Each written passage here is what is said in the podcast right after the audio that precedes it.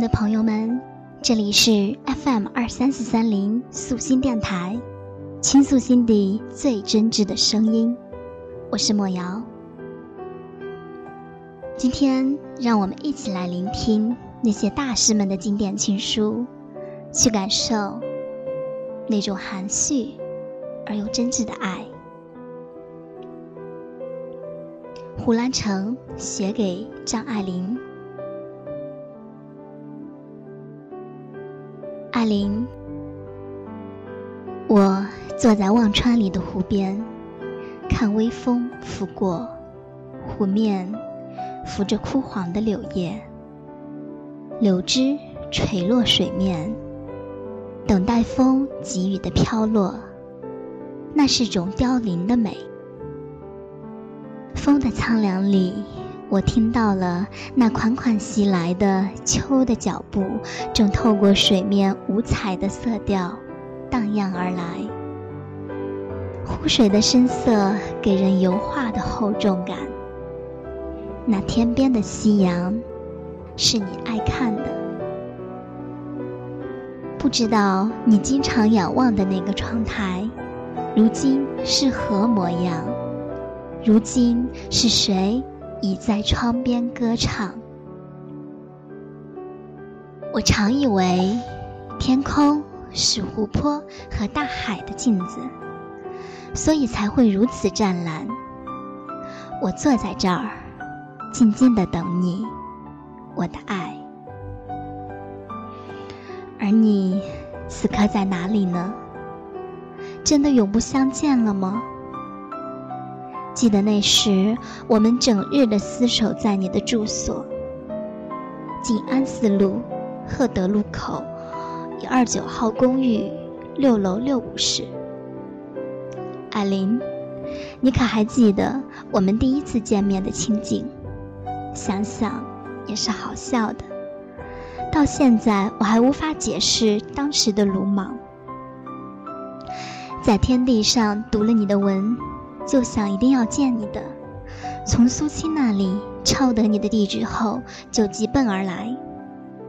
得来的却是老妈妈一句：“张小姐不见人的。”我是极不死心的人，想要做的事一刻也耽搁不了，想要见的人一定要见的。那时只有一个念头：世上但凡有一句话。一件事是关于张爱玲的，便皆成为好。当即就立于你家门口，写下我的电话和地址，从门缝塞进。你一日下午就打电话过来，我正在吃午饭，听得电话铃声，青云要去接，那时我仿佛已经感应是你，就自己起身接了。你说你一会儿来看我，我就饭也吃不了，坐也不是，立也不是。吩咐庆云泡茶，只等你来了。我那时住大西路美丽园，离你家不远。不一会儿你就来了，我们一谈就是五个小时，茶喝淡了一壶又一壶。艾琳。